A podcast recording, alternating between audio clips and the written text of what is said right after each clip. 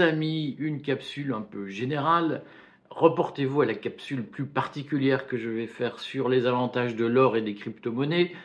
Mais aujourd'hui, je vous parle de l'investissement en or et du cadre politique, géopolitique mondial pour que vous compreniez vers quoi nous allons. Alors, ce qu'il faut comprendre, c'est qu'il y a aujourd'hui euh, trois moteurs essentiels qui déterminent la situation financière, la situation économique mondiale et les perspectives que vous pouvez avoir sur votre patrimoine personnel. Donc, vous savez que ça fait un an et demi que euh, le courrier euh, dit averti, et à juste titre, plus d'un an et demi d'ailleurs, que nous vous disons attention, il va y avoir un retournement du marché.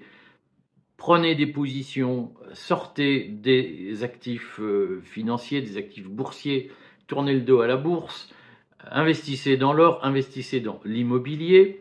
Donc si vous l'avez fait, vous avez progressivement repéré des biens immobiliers. Nous, vous avons dit pour l'immobilier, dégagez de la liquidité, dégagez de la trésorerie et soyez prêts à profiter de la baisse des prix qui se profile et cette baisse a lieu en ce moment, elle durera un certain nombre de mois, donc prenez le temps d'acheter un bien qui euh, se, valorisera avec le temps. Achetez de l'or, l'or est en train de monter. je vous fais une vidéo euh, patrimoine pour vous dire ce qu'il faut penser de l'achat crypto-monnaie or. Euh, mais je vous donne quelques informations qui tempèrent, modèrent ou nuancent les conseils que nous vous donnons depuis un an et demi, parce que donc il y a trois déterminants, j'y reviens, qu'il faut avoir à l'esprit. Le déterminant général, c'est la situation géopolitique. Vous savez que le conflit entre Israël et la Palestine est euh, en, pleine ébullition, pourrait très bien déraper. Il y a eu un discours tout à fait intéressant que nous analyserons sur le journal télé, lors du journal télévisé hebdomadaire du courrier des stratèges qui sera publié ce soir. Il y a eu un discours très intéressant de Nasrallah, monsieur Nasrallah, qui dirige le Hezbollah au Liban, c'est-à-dire le bras armé de l'Iran à la frontière israélienne, et qui a dit, au fond, qui a temporisé en disant la lutte sera longue, point numéro un. Deux, nous n'attaquerons pas directement.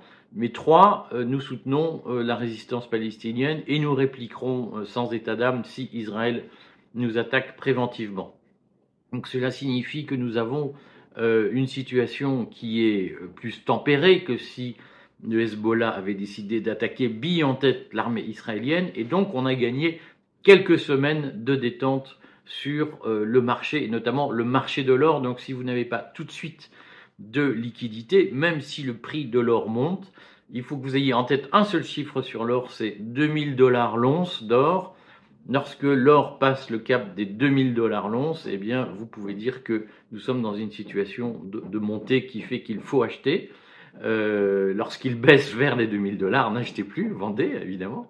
Euh, et donc, euh, on peut se dire que sur le marché de l'or, il y aura un peu de détente, c'est-à-dire qu'on a gagné quelques semaines très probablement avant un dérapage mondial d'ampleur sur le front du Proche-Orient. Ça ne signifie pas que d'autres fronts ne s'ouvriront pas ou que d'autres fronts ne, vont pas connaître des évolutions importantes, notamment en Ukraine. Mais on a gagné un peu de temps car dans la pratique, sauf à ce que euh, il y ait une, une confrontation directe entre la Corée du Nord et les États-Unis ou une confrontation directe entre la Chine et les États-Unis avec une, invasion de Taïwan, tant que le conflit reste limité au Proche-Orient, on peut souffler car la question du Proche-Orient est aussi centrale que la question de Taïwan ou que les missiles intercontinentaux de Corée du Nord dans les, trois ou quatre sujets mondiaux qui euh, sont des sujets d'importance capitale. Il y a cela, la Corée du Nord, Taïwan et le Proche-Orient l'Ukraine est au fond un foyer périphérique qui intéresse assez peu et qui n'est pas aussi stratégique que la survie d'Israël ou que euh, la survie de New York en cas d'attaque nord-coréenne. Voilà. Donc, on a gagné un peu de temps, un peu de détente, donc il faut prendre les choses de façon plus philosophique. Euh, en revanche, il faut être, attentif à, deux autres sujets majeurs. Il y a un sujet de fond qui est euh, le relèvement des taux l'argent coûte cher, ah, et ça, c'est un, problème de fond. Cet argent coûte cher parce que les banques centrales combattent l'inflation et on peut penser que le combat sera long et difficile, même si certains, euh, Bruno Le Maire adore crier victoire tous les trois mois en disant dans trois mois ce sera fini. C'est un peu plus compliqué que ça, que ça fait trois ans que Bruno Le Maire explique que dans trois mois tout ira mieux, et en fait non, c'est pas vrai, ça ne s'arrange pas. Donc euh, les taux d'intérêt restent élevés, euh, et ça veut dire de l'argent cher, donc de l'investissement immobilier cher, donc euh, mathématiquement une baisse des prix. Ça signifie aussi des situations bancaires difficiles. On voit en ce moment la Société Générale, par exemple, qui connaît des difficultés. Les, banques sont en difficulté, comme les compagnies d'assurance, pour une raison structurelle, c'est qu'elles possèdent beaucoup d'obligations et la remontée des taux crée un crack obligataire dont on vous parle régulièrement. Lisez les articles du courrier des stratèges que j'écris régulièrement depuis le mois de mars depuis la faillite de la Silicon Valley Bank aux États-Unis, qui est due à ce crack obligataire. Et ce crack obligataire a été particulièrement visible fin septembre. Alors, pour tout un tas de raisons, lisez les articles du courrier si ça vous paraît compliqué. Sinon, demandez-moi de faire une vidéo supplémentaire pour expliquer en quoi le, sujet est difficile. Mais pour l'instant, ce crack obligataire n'apparaît pas dans les comptes des entreprises, mais il pourrait très bien apparaître.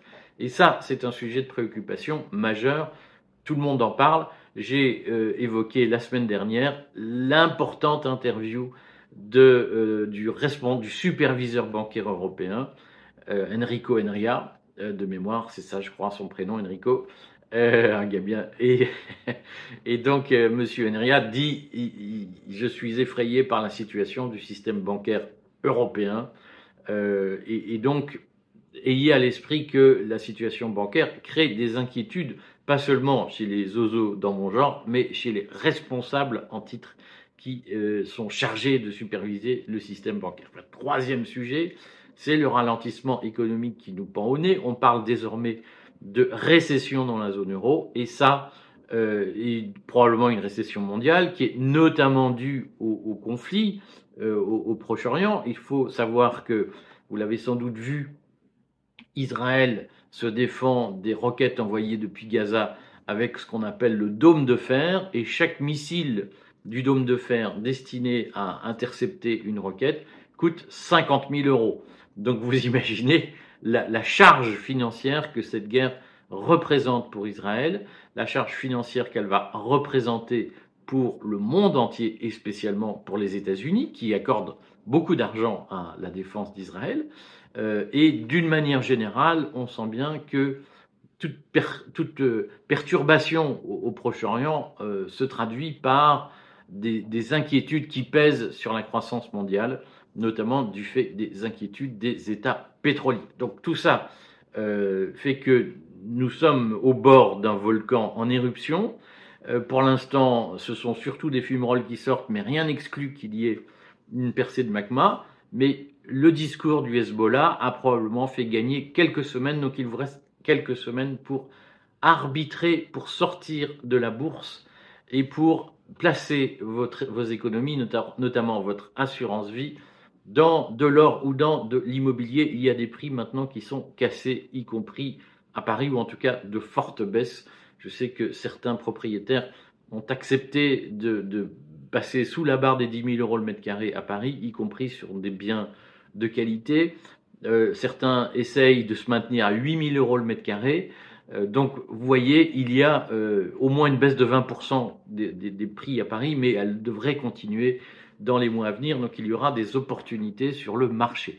Donc, mettez-vous dans la tête que la grande déflagration, elle pourrait arriver en 2024 avec l'élection de Trump ou les élections présidentielles en tout cas aux États-Unis plutôt qu'en 2023. 2023 sera très tendu, euh, mais il n'est pas impossible que nous ayons gagné quelques semaines. Donc, si vous avez des opportunités, saisissez-les, mais ne vous sentez pas complètement avec la baïonnette déjà dans le dos. Elle s'approche, mais elle n'est pas forcément complètement dans le dos.